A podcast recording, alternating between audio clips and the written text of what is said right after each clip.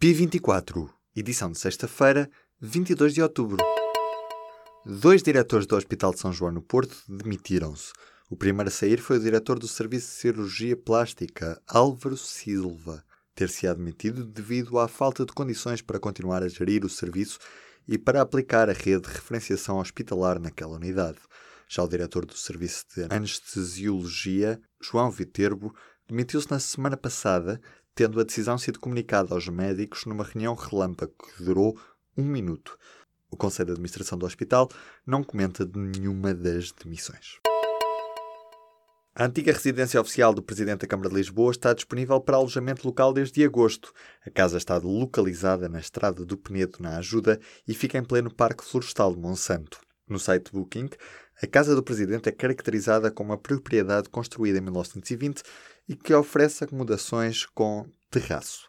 Uma noite pode rondar mais de 800 euros, segundo uma simulação feita pela agência Loser para o dia 23 de outubro. Em comunicado, a Câmara diz que a casa está concessionada por concurso público internacional. Portugal continua campeão do déficit da dívida. O Eurostat disse nesta segunda-feira que em 2017 Portugal tem o segundo maior déficit da zona euro e a terceira maior dívida da União Europeia.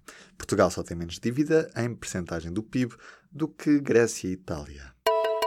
O partido do governo polaco teve uma vitória amarga nas eleições regionais do país. O Partido Lei e Justiça, chefiado por um nacionalista, foi o mais votado, mas ficou abaixo das expectativas. A oposição destaca o facto de os principais partidos que combatem o Partido Nacionalista, portanto estamos a falar de o Plataforma Cívica e o Partido Popular da Polónia, terem conseguido juntos arrecadar 41% dos votos, uma vantagem de quase 10 pontos percentuais sobre o partido do governo. A Ryanair chamou a polícia depois de ser acusada de pouco fazer para travar os insultos racistas. Em causa está um vídeo partilhado nas redes sociais que mostra um homem que acabaria por permanecer no voo e no mesmo lugar. Isto depois de ter insultado uma mulher negra por estar sentada a seu lado.